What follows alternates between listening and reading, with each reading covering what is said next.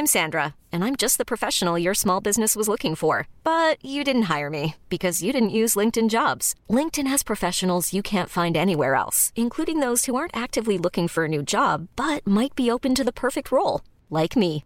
In a given month, over 70% of LinkedIn users don't visit other leading job sites. So if you're not looking on LinkedIn, you'll miss out on great candidates like Sandra. Start hiring professionals like a professional. Post your free job on linkedin.com/achieve today.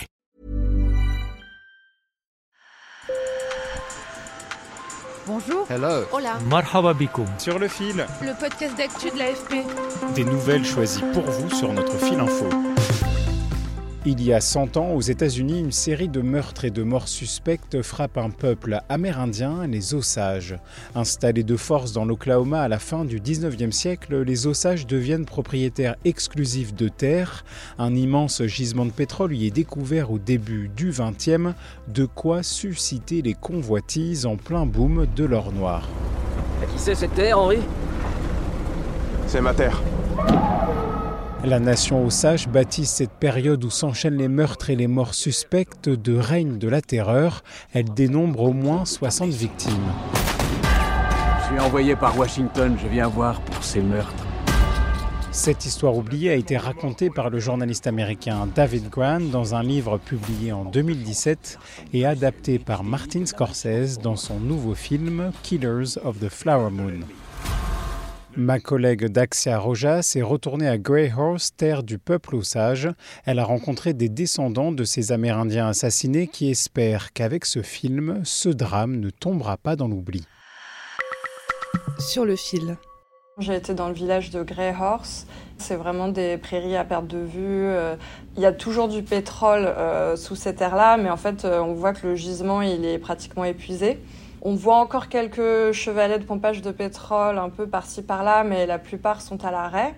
Maintenant, on voit plutôt des champs d'éoliennes euh, dans la prairie au loin. Il y a un siècle, le paysage était donc bien différent. Au tournant du XXe siècle, on a découvert que la réserve se situait sur l'un des plus grands gisements de pétrole en fait euh, du pays. Toutes les entreprises qui voulaient accéder à ce pétrole, faire des forages, devaient verser des royalties aux membres de la tribu Osage.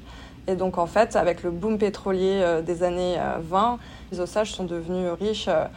Enfin, en fait, ils ont reçu ce qui correspond de nos jours à des millions de dollars. Catherine Redcorn, ancienne directrice du musée de la nation Osage.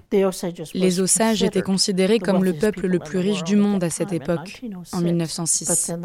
Mais c'est à ce moment-là que des personnes sont arrivées et ont commencé à épouser des gens pour leur argent, puis à les faire assassiner et à hériter de ce qu'ils avaient. On essaie de se mélanger à ces familles, mais l'argent du pétrole coule dans la bonne direction, il coule vers nous.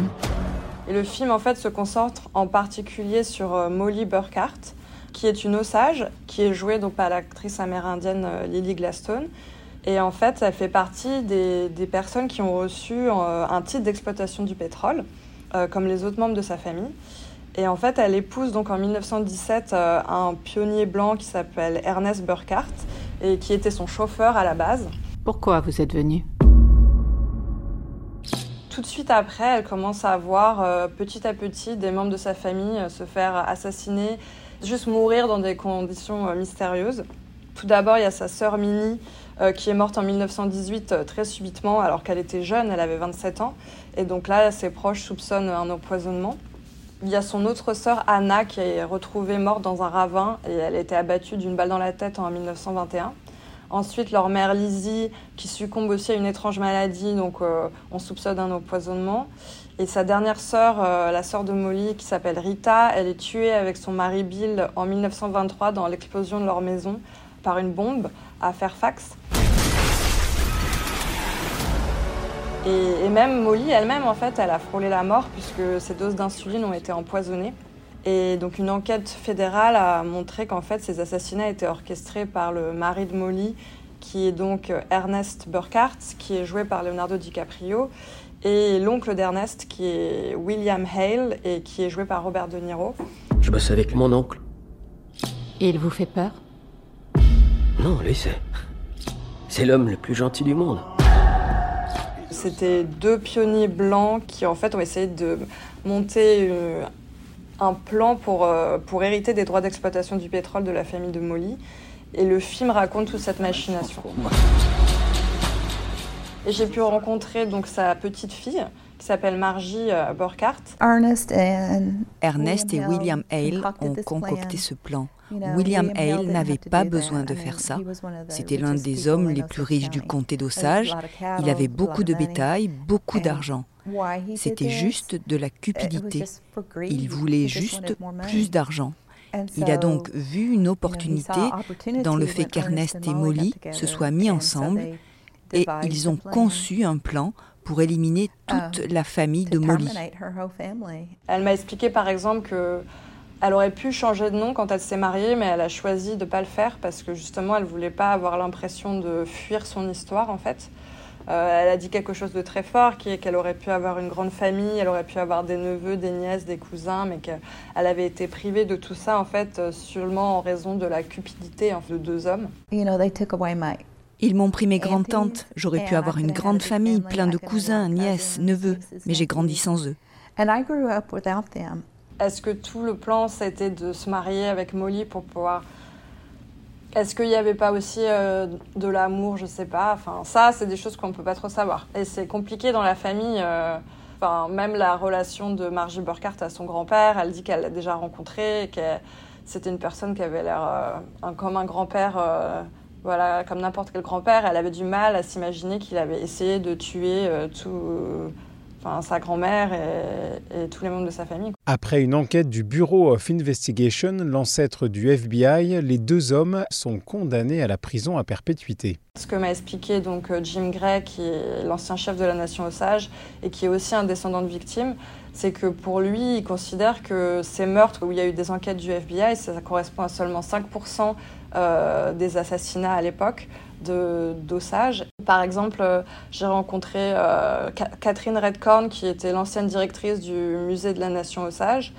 et qui m'a expliqué qu'en fait, son grand-père, qui était aussi Osage, soupçonnait sa deuxième femme de l'empoisonner.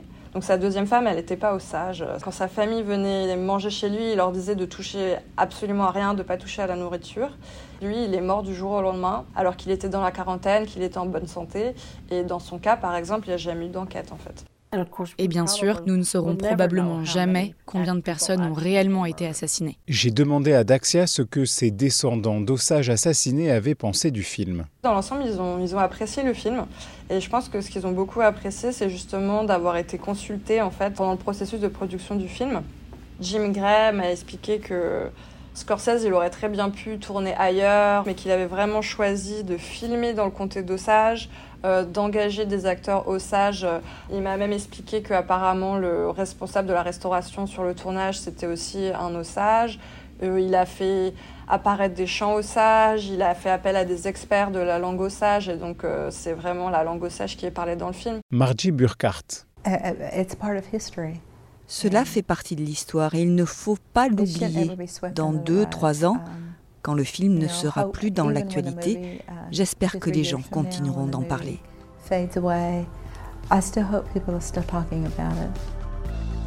C'est la fin de cet épisode de Sur le fil. Merci de nous avoir écoutés. Sur le terrain, Daxia Rojas, Shandan Kana et Archana Tiagarajin. Si vous aimez notre podcast, parlez de nous autour de vous. Je m'appelle Antoine Boyer. À bientôt.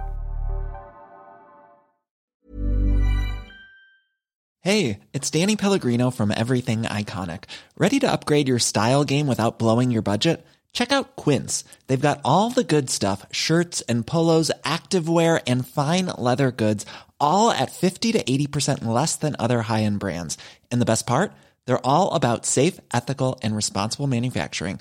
Get that luxury vibe without the luxury price tag. Hit up quince.com slash upgrade for free shipping and 365 day returns on your next order. That's quince.com slash upgrade.